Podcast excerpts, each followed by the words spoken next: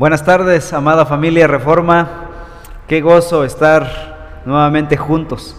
Y nosotros, el staff de multimedia de la iglesia, hemos regresado ya para grabar nuevamente aquí en el local de nuestra iglesia. Y la verdad estamos muy gozosos, muy contentos. También quisimos adelantarnos para preparar el camino para que la congregación pueda regresar eventualmente y progresivamente. Estaremos dando más detalles en, unos momentos. Eh, de entrada, dar gracias al Señor. No nos imaginamos que el tiempo que pasaría entre la última grabación en mayo sería hasta octubre, pero el Señor es bueno, el Señor es misericordioso, es soberano y es más sabio que nosotros. Damos gracias al Señor porque ha perseverado y preservado nuestras vidas hasta aquí. Bien, pues en aquella ocasión, la última vez que prediqué desde este púlpito, estaba hablando acerca de Jonás. Ahorita estamos en Romanos y hoy iniciamos el capítulo 3 de Romanos. En esta ocasión, versículos 1 al 8. La ventaja de ser judío. Después de haber Pablo denunciado a los gentiles eh, perversos, después de haber denunciado a los gentiles moralistas, eh, al final del capítulo 2, Pablo hace una denuncia de sus propios compatriotas, los judíos, de los judíos religiosos. Esto fue como una bomba que cayó en una cultura religiosa que tiene la ley, la Torá, la palabra, la revelación de Dios. Así que Pablo sabía cuál sería la respuesta a este argumento que vimos la semana pasada. Pablo, ahora en el capítulo 3, hipotéticamente se imagina a un contrincante Hipotéticamente se imagina a un judío quien se para frente a Pablo y le cuestiona sus argumentos. Más o menos el argumento de su contrincante, según en la imaginación de Pablo, va así. Si lo que dices Pablo es verdad, de que ser judío de nada aprovecha, ser circuncidado físicamente de nada aprovecha, si esto es verdad, entonces, ¿cuál es la ventaja de ser judío? ¿O cuál es el beneficio de estar circuncidado físicamente? ¿Acaso la fidelidad o la infidelidad de las personas anulan la fidelidad de Dios? ¿Acaso es injusto el Dios que expresa su ira? ¿O hagamos el mal para que vengan cosas buenas? Estos son los argumentos que este contrincante ficticio, imaginario, en la mente de Pablo haría si se pusiera de pie frente a Pablo. Así que Pablo se adelanta antes de que esto sea realidad y trata con estos argumentos, estos cuestionamientos, y de eso se trata el capítulo 3, versículos del 1 al 8. Bien, antes de continuar con eso, quisiera ah, tener una palabra de oración antes de continuar. Padre, en esta hora queremos pedir tu bendición para el estudio de tu palabra. Danos tu sabiduría, la sabiduría que solo el Espíritu da, el mismo Espíritu que inspiró esta palabra en la mente del apóstol. Te pedimos que tu Santo Espíritu ilumine ahora nuestras mentes para entender esto que Él inspiró, para edificar tu iglesia, edificar tu pueblo, Señor. Transfórmanos con esta palabra. Que no sean ideas humanas, Padre, te lo ruego. En el nombre de Cristo Jesús. Amén. Al pensar en el pueblo judío, uno es tentado a preguntar, ¿cuál ha sido la ventaja de haber sido el pueblo escogido de Dios? Ciertamente, los judíos como nación han sido un pueblo ancestral, milenario y escogido por Dios. Sin embargo, también al estudiar las páginas de la historia, uno reconoce rápidamente que la vida del judío ha sido una odisea, batallando entre esclavitud, penurias, guerras, persecuciones, cautividad, dispersión y humillación. Por ejemplo, cuando la nación empezó a crecer, fueron esclavos en Egipto durante 400 años y después de haber deambulado por 40 años en el desierto del Sinaí, finalmente conquistan su tierra prometida. Después de cientos de años, finalmente la nación sufre una división por una guerra civil con Absalón.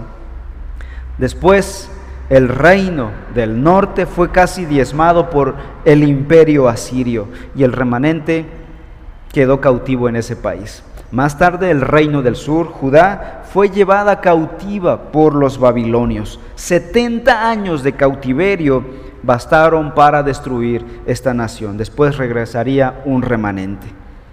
No había pasado mucho tiempo después de la reconstrucción de su país natal cuando fueron conquistados otra vez por Grecia.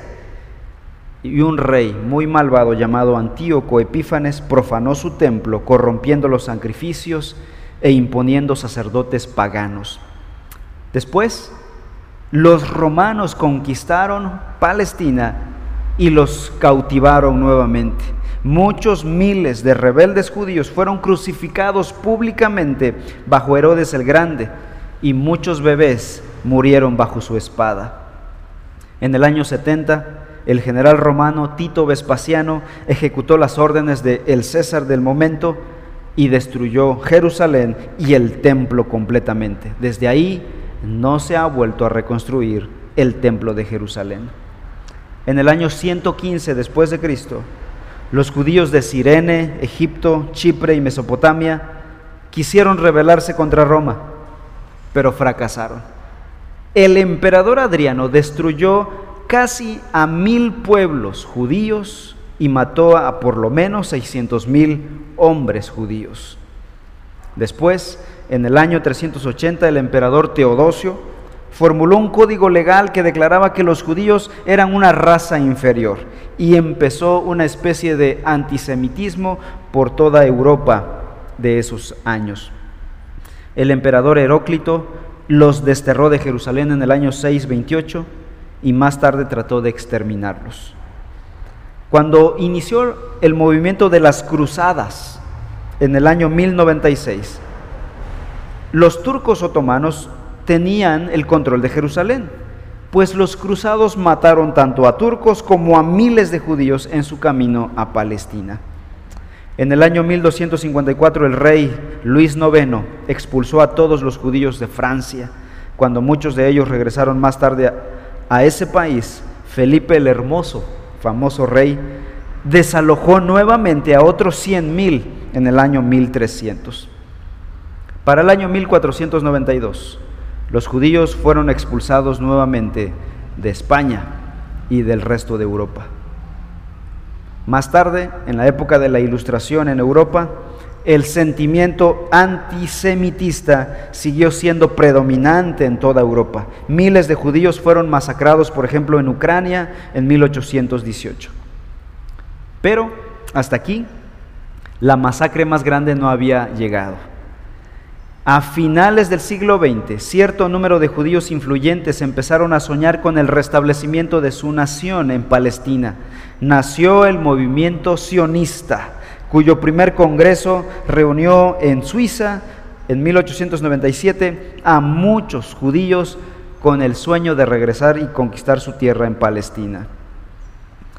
Pero la tragedia más grande del pueblo judío ocurrió en pleno siglo XX.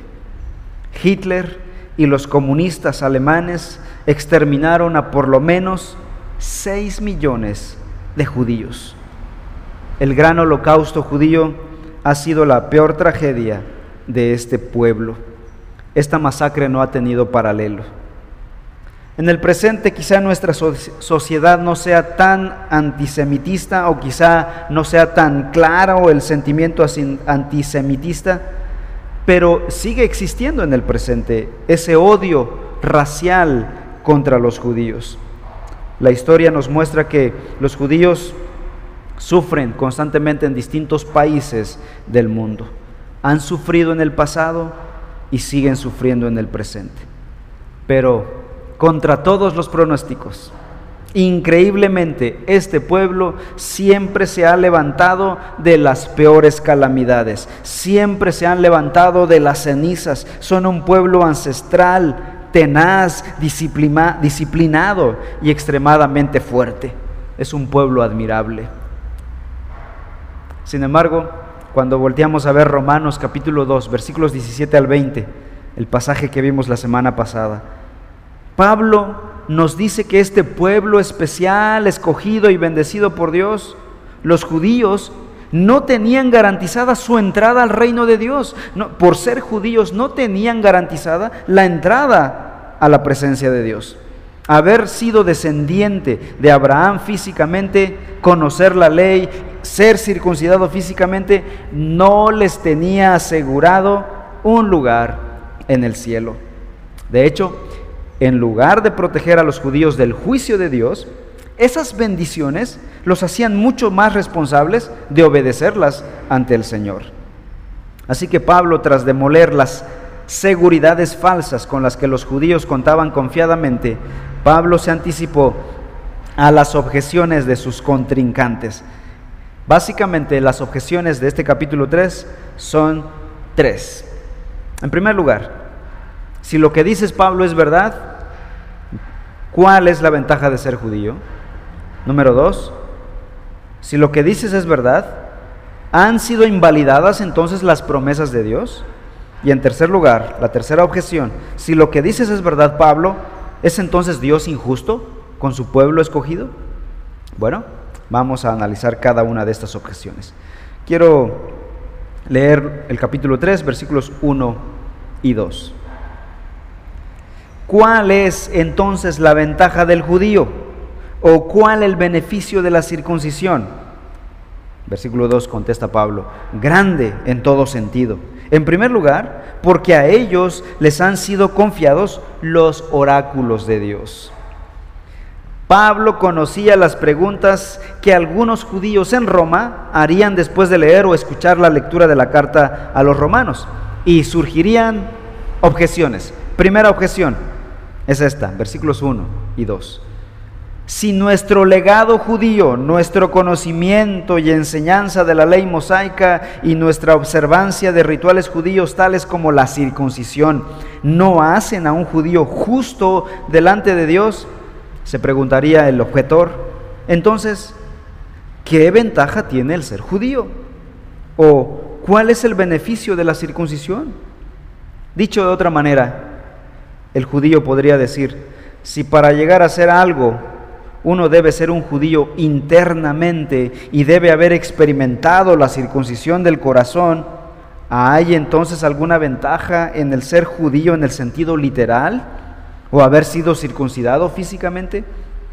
¿Hay alguna ventaja de cualquier tipo que sea en pertenecer a la nación judía? Sin embargo, Pablo no ha terminado su argumento. Él va a decir, espérenme tantito, no me crucifiquen antes de tiempo. Y responde de inmediato en el versículo 2. Sí, sí hay ventajas.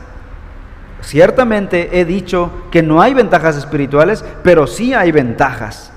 El judío biológicamente no tiene valor salvífico ser judío biológicamente, pero eso no quiere decir que no tenga valor ser judío. Sí, sí hay ventaja en ser judío en muchas maneras. Aunque no traía como resultado automático la salvación, sí confería muchos privilegios que los gentiles no teníamos. Por ejemplo, más adelante Pablo va a retomar este tema del capítulo 3 y lo va a ampliar, capítulos 9, 10 y 11 de Romanos. Pero de entrada va a dar algunas cosas. Leamos capítulo 9 de Romanos, versículos 3 al 5.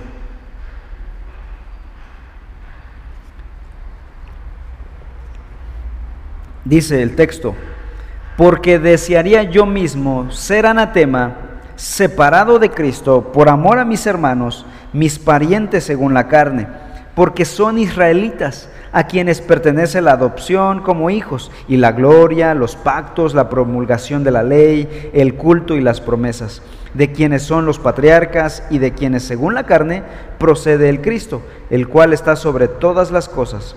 Dios bendito por los siglos. Amén.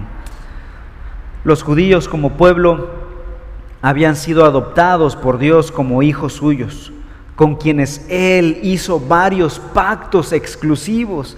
Él les había dado su santa ley, les prometió incluso que a través de su linaje vendría Jesucristo, el Salvador del mundo. El pueblo judío era en especial un tesoro para Dios. Fueron bendecidos, protegidos y libertados como ninguna otra nación en la tierra. Y si han perseverado a lo largo de estos milenios, ha sido por la protección de Dios. Cualquiera de estas naciones pudo haber destruido a Israel, pero Dios los restauró de las cenizas. Dios ha bendecido a los judíos. Pero a pesar de todo esto, la mayoría de los judíos no entendieron y no le dieron el verdadero valor a sus privilegios. Amós capítulo 3, versículo 2 dice, solo a ustedes he escogido de todas las familias de la tierra, dice Dios. Con los altos privilegios también vinieron las altas responsabilidades. Y el problema de los judíos en general fue que gozaron del privilegio, pero olvidaron las responsabilidades. Ese fue su gran problema. Entonces, podríamos formular la pregunta, ¿cuál es la ventaja del judío? Respuesta de Pablo, en primer lugar, porque a ellos les han sido confiados los oráculos de Dios. Pablo dice, sí, a pesar de todo esto, hay ventaja en ser judío. Primera ventaja, a ellos les han sido confiados los oráculos de Dios. La palabra de Dios, la revelación de Dios, la revelación de la santa voluntad de Dios, no se las dio Dios a los egipcios, a los babilonios, a los romanos, sino a los judíos, a los israelitas. Déjenme decirles esto. En tiempos, de, en tiempos bíblicos, muchas religiones de ese tiempo tenían pitonisas, mujeres videntes, que daban predicciones ocultas del futuro y otros mensajes del mundo de los espíritus por medio de oráculos sobrenaturales. Los adivinos de la suerte pretendían predecir cosas tales como el éxito o el fracaso, victorias o derrotas militares, matrimonios felices o trágicos. ¿Cómo lo hacían? Bueno, por medio de la observación de los movimientos de los peces en los estanques de agua, la formación de serpientes en un foso o escuchando los sonidos de ciertas aves. Pero ¿saben qué? Los judíos para conocer la voluntad de Dios para sus vidas no tenían necesidad de adivinos, no tenían necesidad de recurrir a la suerte, a la superstición, observar el movimiento de las aguas, porque ellos tenían la revelación directa de su Dios, una revelación objetiva, una revelación santa, contraria a las supuestas revelaciones de los paganos quienes por medio de la brujería, de la hechicería, usaban elementos espiritistas para buscar la voluntad para sus vidas. Un judío no tenía necesidad de tener brujos, hechiceros o encantadores, porque ellos tenían la ley de Dios, la santa revelación de Dios. Hay una historia en el Nuevo Testamento donde está un hombre rico y otro hombre mendigo llamado Lázaro. Ambos mueren y van, en el caso del, rico, va al infierno y el pobre va al seno de Abraham.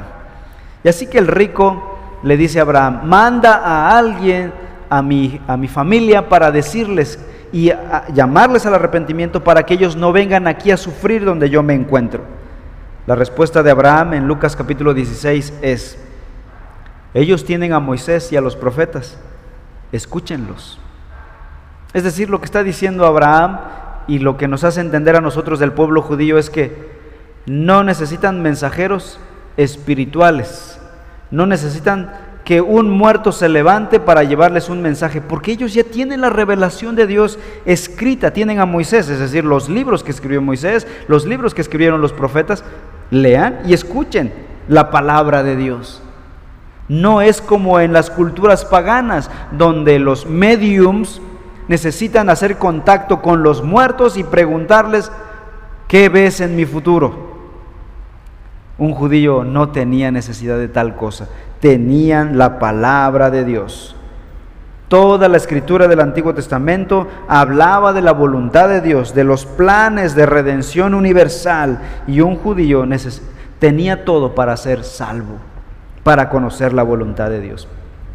Tengo un pasaje, Deuteronomio capítulo 6, versículos 1 y 2, dice, estos pues son los mandamientos, los estatutos y los decretos que el Señor su Dios me ha mandado que les enseñe, para que los cumplan ¿Quién está hablando aquí? Moisés.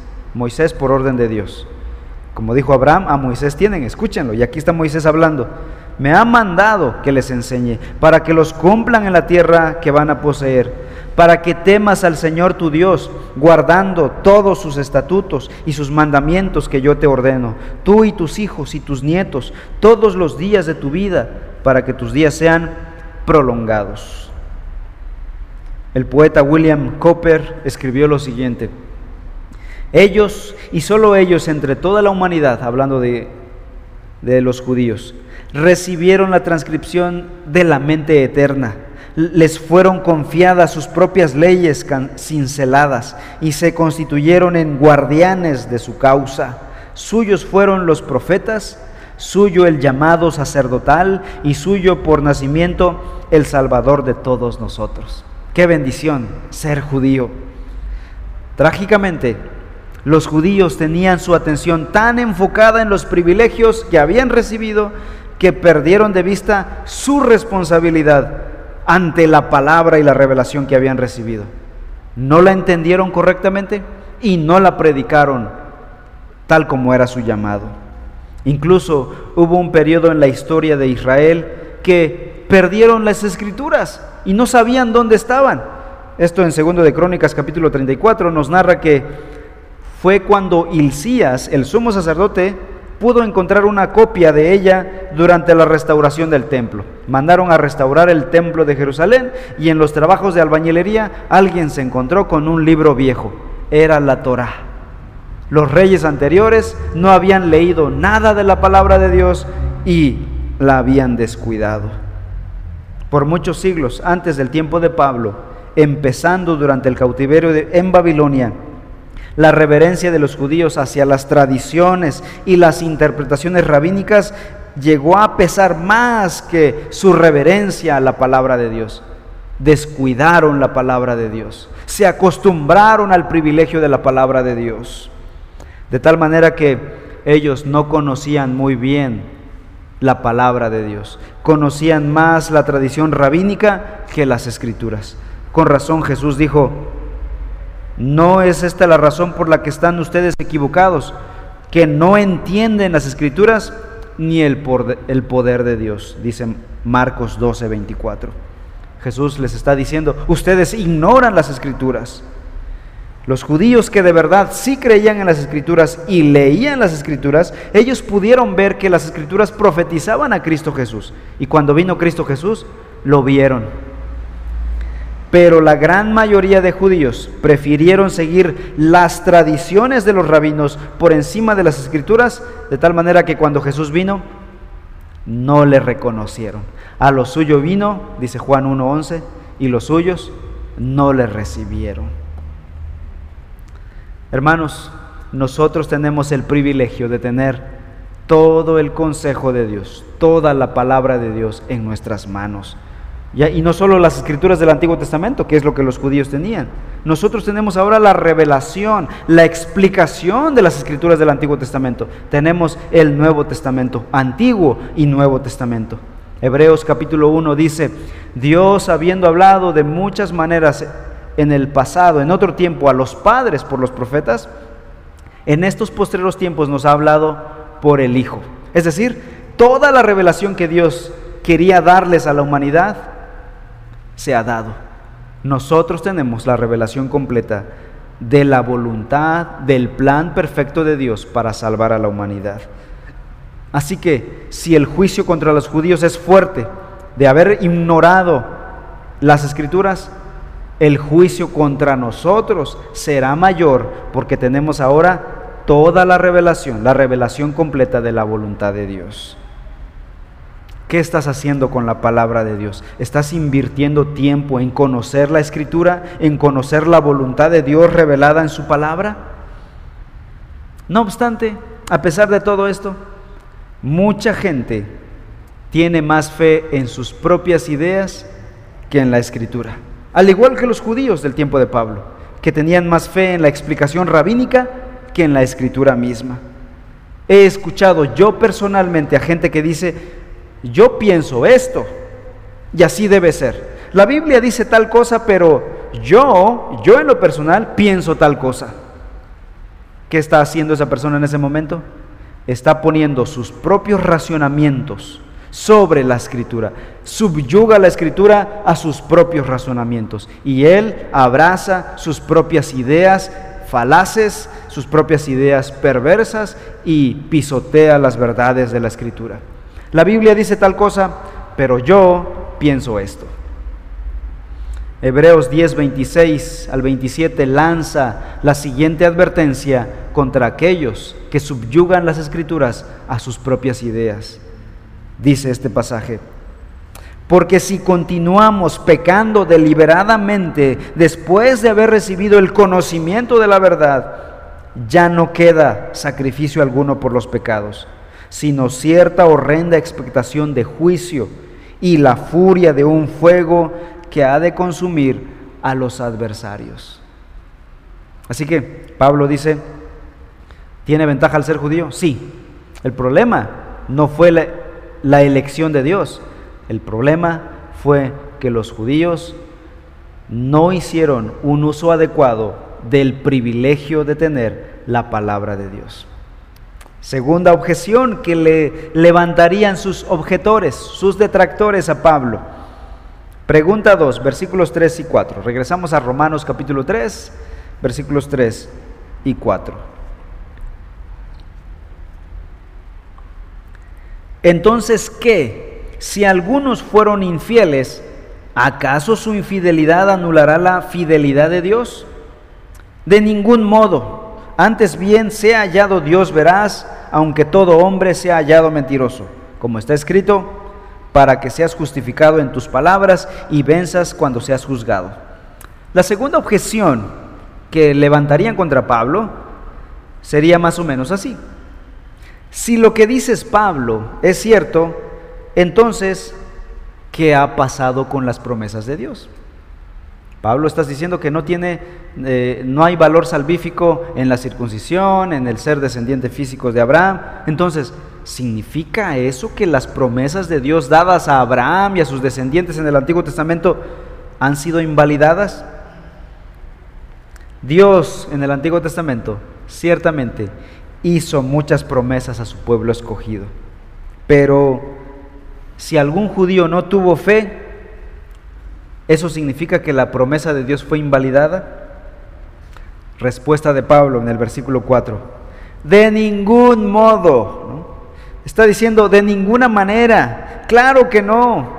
Ni Dios lo permita, está diciendo Pablo aquí. ¿Por qué? Versículo 4 continúa diciendo, antes bien sea hallado Dios veraz, aunque todo hombre sea hallado mentiroso. Este es un axioma fundamental del cristianismo. De hecho, Calvino dijo, sea Dios veraz y todo hombre mentiroso. Significa, este es el primer axioma de toda la filosofía cristiana, dice Juan Calvino. Y es que Dios nunca, nunca, nunca romperá su pacto, nunca romperá su palabra, nunca fallará a sus promesas. Dios, si hace una promesa, la cumple. Entonces, ¿cómo, cómo, cómo reconciliamos la idea de que Dios cumple todas sus promesas y a la vez hay judíos que son infieles? Aunque todos los hombres fueran mentirosos, Dios seguirá siendo veraz. Su naturaleza misma es verdad. Él es verdad. Pero, ¿qué de las promesas? Por un lado, déjeme decir esto. Dios en el Antiguo Testamento nunca prometió que cualquier judío, individuo, sin importar la pureza de su linaje físico desde Abraham, pudiera ser salvo sin arrepentimiento y sin fe. Eso no fue lo que se dijo.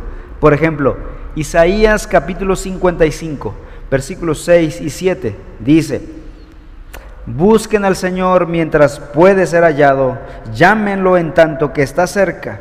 Abandone el impío su camino y el hombre malvado sus pensamientos, y vuélvase al Señor, que tendrá de él compasión, al Dios nuestro, que será amplio en perdonar. Aquí está diciendo claramente un profeta judío a sus hermanos judíos, ustedes pueden ser salvos siempre y cuando se arrepientan de sus pecados y vengan al Señor, y Él les perdonará. No se garantizó en ningún momento la salvación del judío simplemente por ser descendiente biológico de Abraham.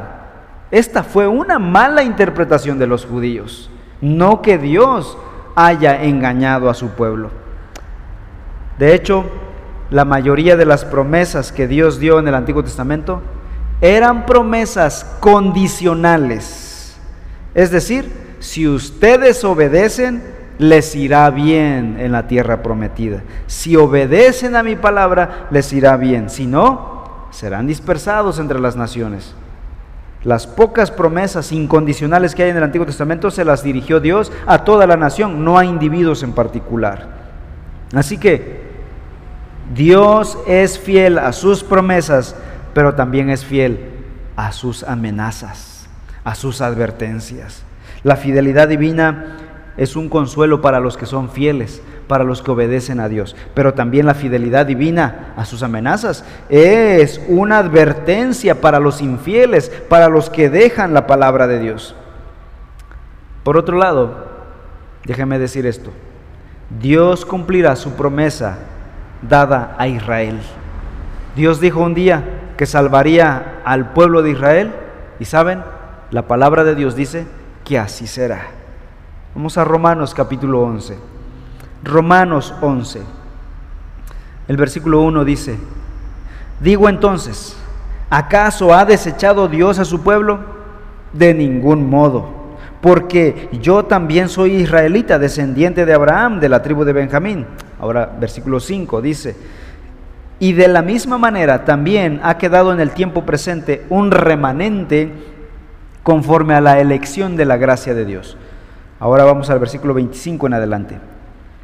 Porque no quiero, hermanos, que ignoren este misterio, para que no sean sabios en su propia opinión, que a Israel le ha acontecido un endurecimiento parcial hasta que haya entrado la plenitud de los gentiles. Es decir, en este momento Israel está como que endurecido, apartado, alejado, y los, los gentiles estamos entrando a la iglesia, al cuerpo de Cristo. Versículo 26. Así, todo Israel será salvo, tal como está escrito. El libertador vendrá de Sión, aportará, apartará la impiedad de Jacob, y este es mi pacto con ellos, cuando yo quite sus pecados. En cuanto al Evangelio, son enemigos por causa de ustedes, pero en cuanto a la elección de Dios, son amados por causa de los padres porque los dones y el llamamiento de Dios son irrevocables. ¿Qué está diciendo la escritura aquí? La salvación del remanente de Israel es segura. Y esto en tiempo futuro, ah, lo veremos más adelante cuando lleguemos a este pasaje, pero Dios habrá de restaurar y salvar al remanente judío. Versículo 5 dice, y de la misma manera también ha quedado en el tiempo presente un remanente conforme a la elección de la gracia de Dios. Luego en el versículo 26, así todo Israel será salvo. Ahora, todo no significa cada individuo, porque en el versículo 5 dice que es un remanente. Al unir los dos pensamientos, vemos que Dios salvará a todo el remanente escogido por Dios. Pero Dios cumplirá su palabra, su promesa, a la nación de Israel. Repito, no todo israelita individualmente será salvo, pero sí a nivel nacional hay un grupo escogido. El error de los acusadores de Pablo radicaba en creer que las promesas incondicionales de Dios para la nación de Israel se aplicaba a cada individuo judío, aunque fueran rebeldes, incrédulos de la palabra de Dios. De hecho, Romanos capítulo 9 dice lo siguiente, versículos 6 y 7.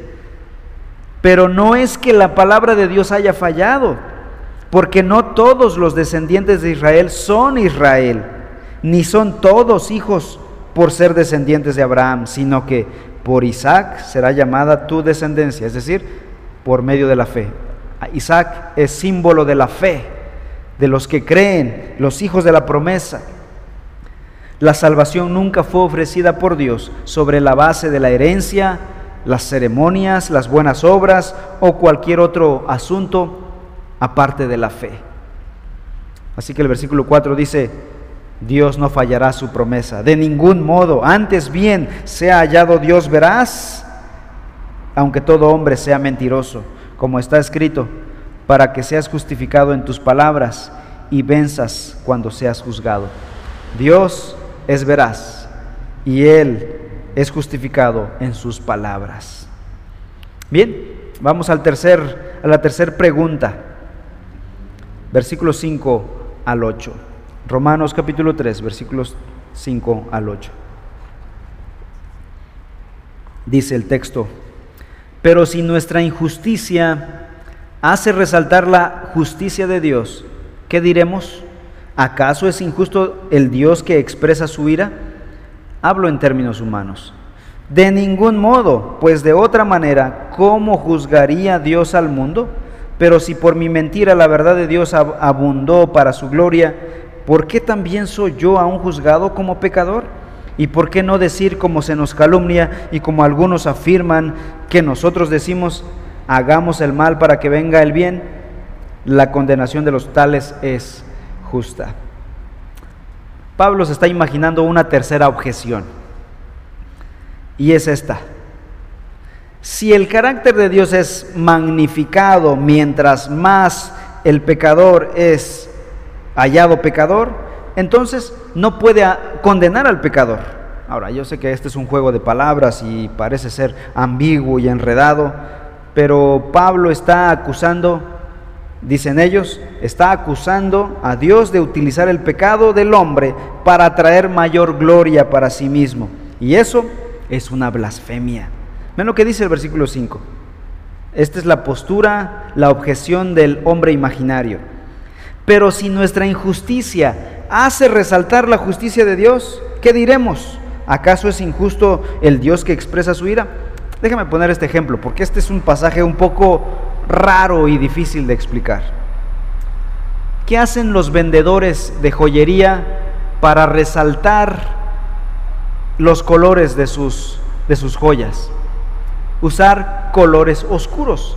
Por ejemplo, la mayoría de las joyerías tienen eh, manteles negros y ahí ponen las joyas de plata o de oro. El oro combinado con el color negro hace resaltar el brillo del oro y la gente ve de inmediato y capta la belleza de este precioso metal.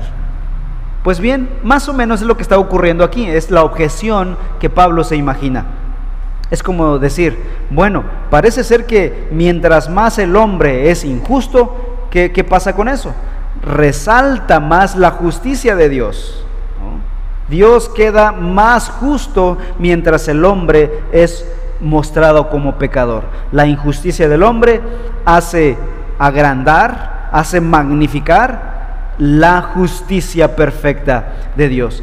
Es decir, el pecado del hombre trae gloria a Dios. Y la objeción es esta, si el pecado del hombre trae gloria a Dios, o si mientras más pecado haya, Dios es más glorificado, entonces ¿por qué Dios condena el pecado? Es lo que están diciendo ellos. Pablo, lo que tú estás diciendo es una blasfemia. No es así, dicen estas personas. Pero saben, Pablo contesta lo siguiente en el versículo 6. De ningún modo, yo no estoy diciendo tal cosa y le devuelve el golpe al contrincante diciéndole, si así fuera, versículo 6, ¿cómo juzgaría Dios al mundo? Pablo está afirmando aquí que Dios es el juez universal que hará justicia en el mundo.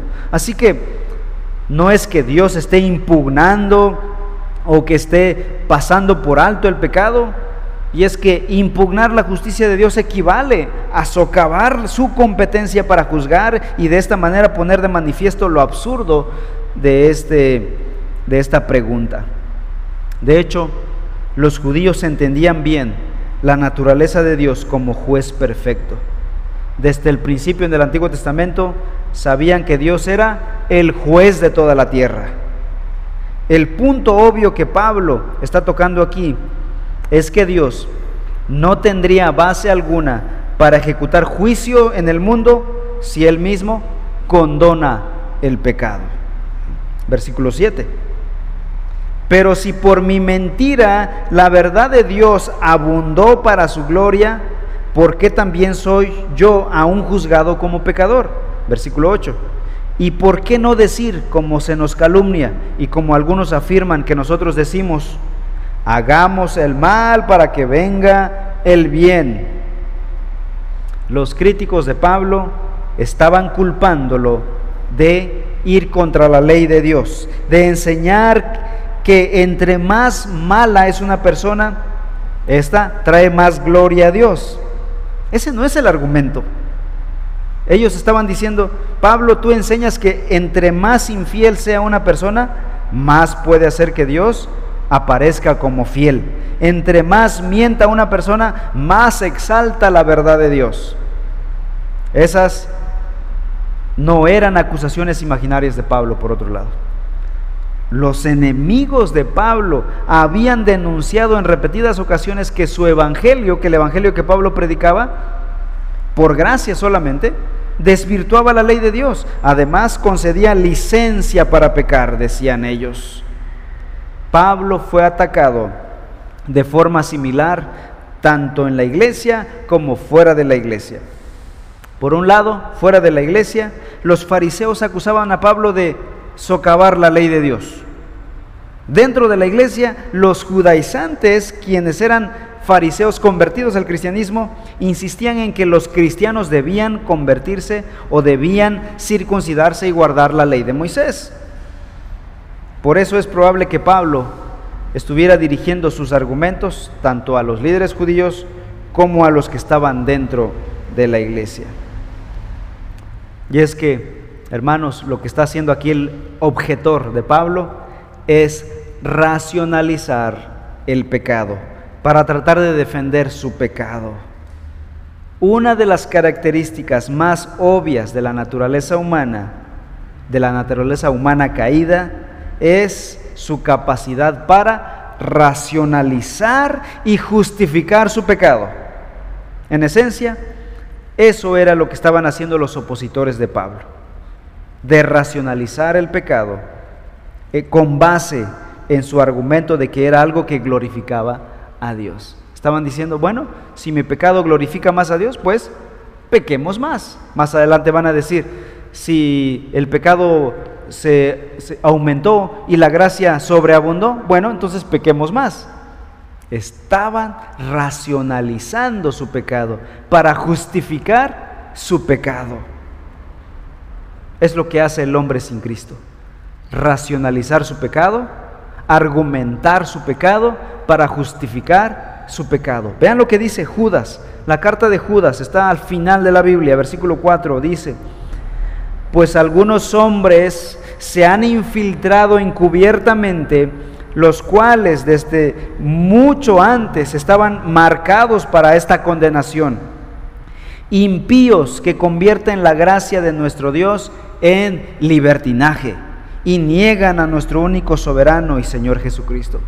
Saben, vivimos en una época donde la sociedad racionaliza su pecado. Ya no lo ven como algo inmoral, sino hablan de legalizar ciertos pecados. Hablan de argumentar ciertos pecados. Se están legalizando varios pecados de la humanidad en base a argumentos, en base a pensamientos sofisticados. Y saben, están ganando terreno, de tal manera que no le llaman a su pecado pecado, a la homosexualidad no le llaman pecado, le llaman una preferencia sexual. Y saben, están construyendo argumentos alrededor para justificar su inmoralidad, su apetito sexual por personas del mismo sexo. Pero no le llaman pecado. Están racionalizando su pecado. A este punto hemos llegado. a racionalizar el pecado para poder justificar mi estilo de vida pecaminoso. Pero no vayamos tan lejos. Muchos cristianos, muchos creyentes justifican sus pecados. Dicen, yo hago esto porque la iglesia tal no me apoya. Yo soy infiel a mi iglesia porque en mi iglesia mi pastor es así, porque la denominación es así. Yo no leo la Biblia porque no la entiendo, porque es inentendible. Y ponemos objeciones válidas según nosotros para no ser fieles a Dios. Estamos racionalizando, buscando argumentar para poder defender nuestros pecados. Y no decimos, simplemente es pecado, yo estoy fallando. Estamos buscando culpables para defender nuestros pecados. Culpables dentro de la iglesia, fuera de la iglesia, en la Biblia, fuera de, la Biblia, para defender mis pecados, para defender mi infidelidad, para justificar mi falta de interés, falta de amor, falta de humildad, falta de compromiso por mi iglesia local falta de compromiso con la misión, con la gran comisión de predicar el Evangelio, justificándome con buscando culpables en otras personas. Hermanos, Romanos capítulos 1 al 3 nos está diciendo esto. El único responsable por tu pecado eres tú, mi querido. Eres tú. El único responsable por mi pecado soy yo. Soy yo. Nadie más. Yo peco y hago lo que hago por mi propia pecaminosidad, por mi propia naturaleza pecaminosa caída. Nadie más tiene la culpa, nadie más me obligó a ser pecador. La Biblia nos está llevando a aceptar nuestra bancarrota espiritual para que después seamos capaces de recibir el regalo de la salvación, el regalo de la gracia de Dios en Cristo Jesús. Mientras una persona, escuchen bien, mientras una persona no es capaz de reconocerse a sí mismo responsable de su propio pecado, no será capaz de tomar el regalo del sustituto de Cristo Jesús. Conclusión. Un cristiano de profesión, que es meramente profesante, no es un cristiano verdadero. Un cristiano de profesión que solo vive su vida en pecado, y no se arrepiente, es señal de que aún no es salvo. Puede tener el título, pero no el corazón convertido. Ser cristiano consiste en estar bajo el señorío de Cristo y servirle a Él con un deseo, genuino de agradarle. Como Judas, el libro nos deja claro en este pasaje, la persona que trata de justificar, racionalizar su pecado, jactándose de su prepotencia, de sus argumentos, esa persona es alguien que está negando a Cristo Jesús, que está negando la obra de Cristo en la cruz del Calvario. El momento en que nosotros reconozcamos nuestro pecado, será el momento en que podremos arrepentirnos y creer en Cristo Jesús. Solo en ese momento Cristo te justificará. Mientras tú te justifiques a ti mismo, Cristo no podrá justificarte delante de Dios. Y entonces el juicio de Dios sigue sobre nosotros. Querido hermano, querido auditorio, deja de justificarte a ti mismo. Deja de buscar culpables. Acepta tu pecaminosidad y acepta la justicia que Cristo puede darte. Solo Él puede justificarte delante del Padre. Y así el juicio de Dios pasará delante de ti y no serás condenado eternamente. Cristo ya cargó nuestros pecados, ya pagó por nuestra maldad. Deja de buscar culpables, deja de justificarte por tu maldad. Cristo ya murió en la cruz por nuestros pecados. Oremos.